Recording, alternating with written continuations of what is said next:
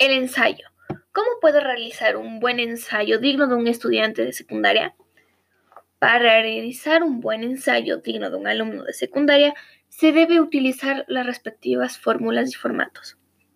Se debe tener buena ortografía y gramática. Además, debe tener una extensión de aproximadamente 1600 palabras. El ensayo se divide en tres partes. Introducción, que debe equivaler el 10% del texto. El desarrollo, que debe ser equivalente al 75%. Y la conclusión final, que debe ser el 15% de palabras utilizadas en todo el texto. Normalmente los parámetros que se utilizan en, en cuanto a estructura son estos. Y se dice que la introducción debe tener aproximadamente 160 palabras, el desarrollo 1200 y la conclusión 240. La introducción debe estar formada por la tesis y el enfoque, además del contexto.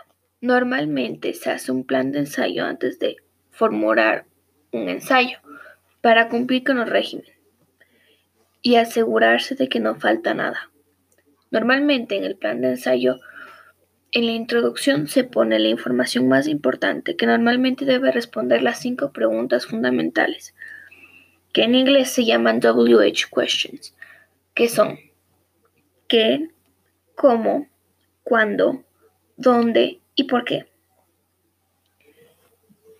En el texto se pone, en el desarrollo del texto se pone la subtesis, que es una segunda afirmación del contenido anteriormente dicho. Y se utiliza una cita del texto que se utilizó para poder hacer el ensayo. Además, se presentan cinco argumentos que afirman la tesis y en la conclusión se hace un breve resumen de estos cinco argumentos y se presentan las ideas finales y las conclusiones.